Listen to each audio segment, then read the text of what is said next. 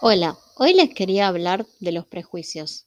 Eh, empecé ya mi, mi episodio sin decir buenos días, buenas tardes y todo eso, porque me repito mucho y como que no vale la pena, con un hola alcanza. Em, ¿de qué quiero hablar? Quiero hablar, hablarte de los prejuicios que todos tenemos, que el tema no es no tener prejuicios, sino manejar tu propio prejuicio. ¿Por qué digo así? Porque en realidad nosotros, por naturaleza, prejuzgamos, que quiere decir juzgar anticipadamente. Lo hacemos como seres humanos todo el tiempo. Hay prejuicios que sí tienen que ver con el color de piel y con todo lo que vos quieras, con la discriminación, pero se, se prejuzga en general cuando vos no conoces a alguien. Analizás su rostro, sus gestos, su voz, cómo la utiliza, sus, eh, no sé, hasta puedes llegar a analizar eh, su vestimenta en algún nivel y no lo haces con maldad. Muchas veces lo haces porque es como hacer una especie de escáner visual de la persona porque no la conoces todavía y entonces eh, pienso que es algo natural. El problema no es el prejuicio, el problema es qué hacemos delante del prejuicio. Cuando nosotros nos damos cuenta de que ese prejuicio va por otro lado. El poder decir, yo sé que tengo este prejuicio, pero como un ser racional, lo voy a manejar. El prejuicio no me va a manejar a mí. Y eso creo que es el kit de la cuestión. Los prejuicios los tenemos. Incluso si estás escuchando y vos podés decir, yo nunca prejuzgué o yo no tengo ningún tipo de prejuicio, cosa que yo también creía de mí misma, hasta que me di cuenta que sí que los tenía y que el problema no era que los tuviera, es como los pensamientos. Los pensamientos no son cosas que nosotros controlamos. En general, la cabeza tiene una forma de vivir aparte de nuestra voluntad. Eh, lo dije creo que en otro, en otro episodio, pero por ejemplo, si vos querés controlar el pensamiento, muchas veces cuanto más lo querés controlar, más se te escapa. Si yo te digo, no pienses en un cocodrilo, ¿qué es lo que te pareció un cocodrilo? Si yo trato de no pensar en algo, de reprimirme, lo más probable es que logre lo contrario, que el pensamiento venga con más fuerza. La actitud que tenemos que tener para mí ante los prejuicios es parecida a la que deberíamos tener ante los pensamientos que no nos gustan. Observarlos, como si nos observáramos desde afuera, analizar nuestro prejuicio, tratar de entender de dónde viene, tratar de ver si hay algo bueno y descartar lo malo. ¿Por qué digo bueno? Porque hay prejuicios que nos pueden salvar la vida.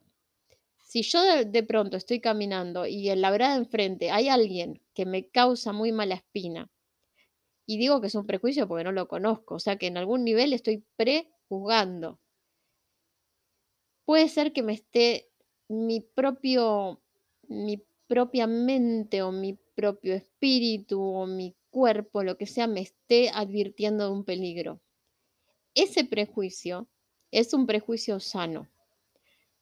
Porque si estás cerrada o errado, no pasa nada. La otra persona tampoco te conoce a vos. Es por ejemplo, decir, te estoy un ejemplo que se entienda bien para que no se malinterprete. Estoy caminando por una calle mm, donde tengo que pasar, veo a alguien que me da miedo por X causa, pero me, produce temor, desconfianza. Eh, no digo cruzar de vereda porque si fuera realmente un asesino o algo de eso, no creo que no creo que le quite muchas chances solamente cruzando de vereda. Pero voy por otro lado, me vuelvo. Es un prejuicio que me puede salvar la vida. A veces tenemos esas advertencias, ese instinto, lo podés llamar. Eso es una cosa. ¿Qué pasa? Si yo me equivocaba sobre ese, esa persona, yo no le hice nada porque tampoco es que iba a interactuar con la persona, simplemente era pasar por cierto lugar.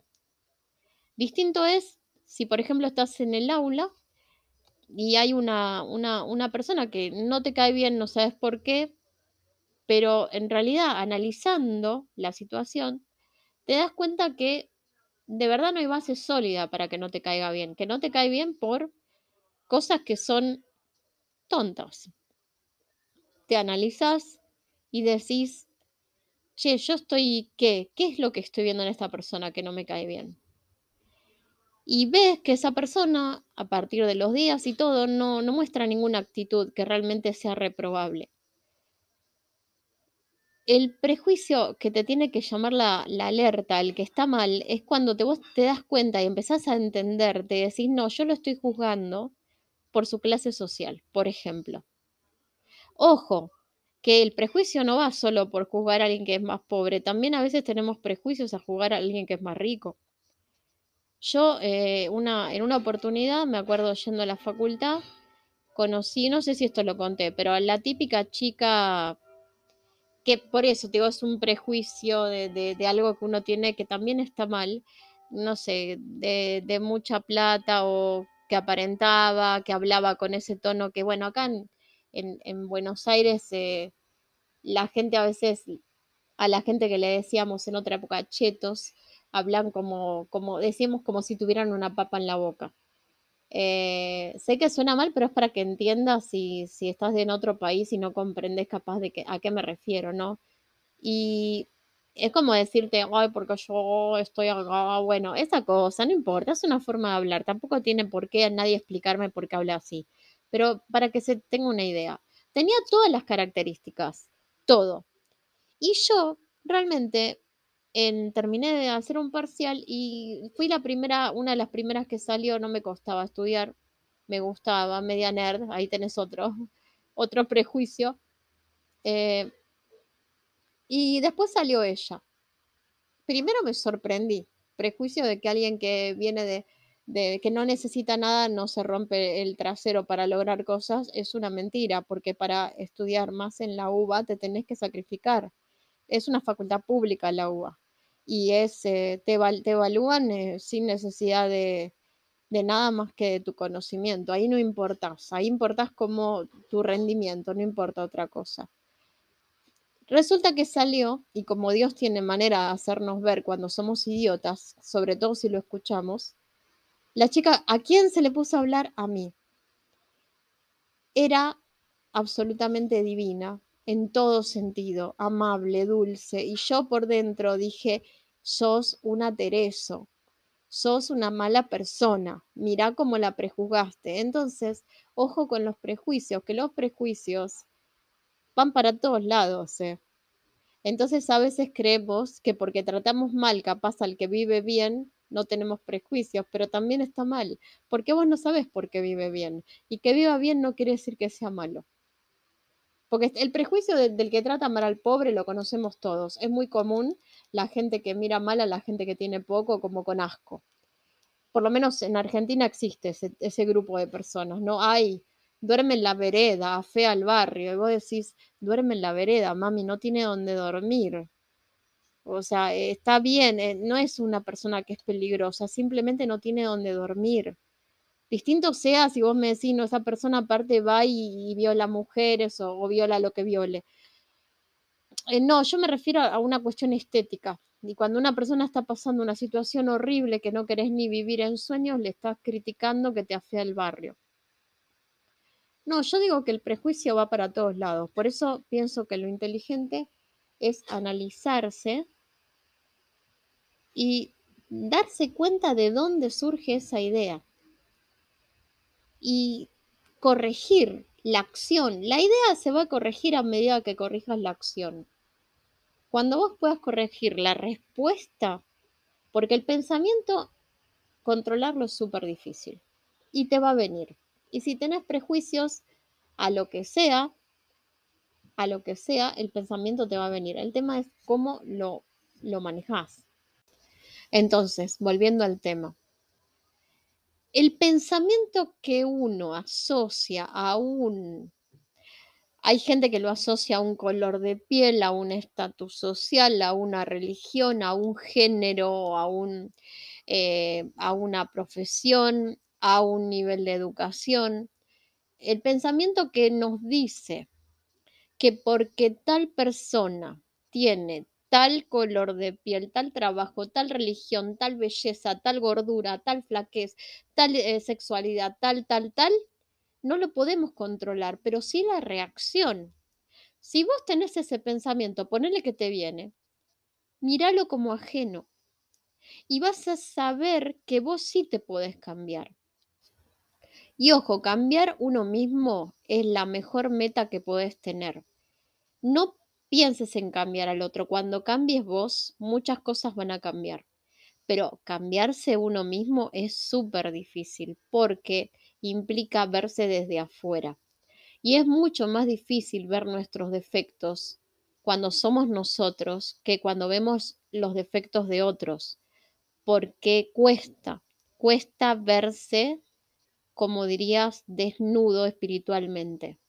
Y decir, darte cuenta de que aunque tenés la intención de ser una buena persona, a veces no sos tan bueno como crees. Y ojo, no está mal. Lo que está mal es quedarte con eso. Aprende. Si vos te das cuenta que tenés prejuicios debido a un área, ponele educación, para no ponerlo del color de piel y todo eso, que ya el racismo, yo ya sé todo eso, es, es una cosa horrible. La, la, la parte de discriminación es una cosa muy fea, pero hay hay otros prejuicios que no se conocen como prejuicios, pero también están en nuestra sociedad. La educación. Por ejemplo, a veces el que tiene más educación, X persona, disminuye al que escribe mal, quizá. Escribe haya de haber con doble L.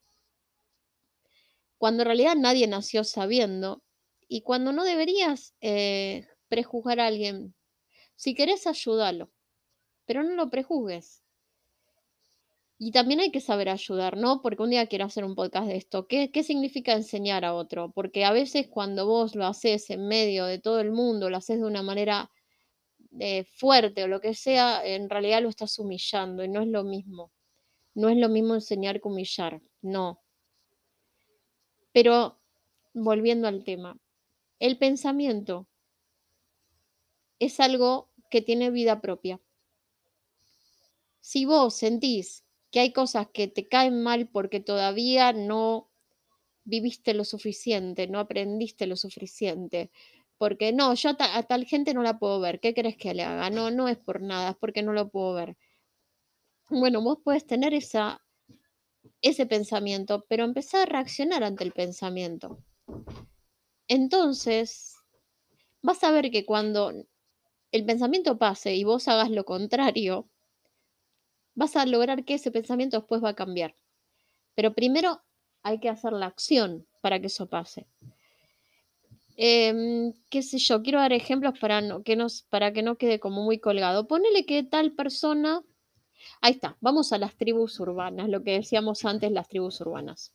Eh, voy a ir a dos extremos opuestos.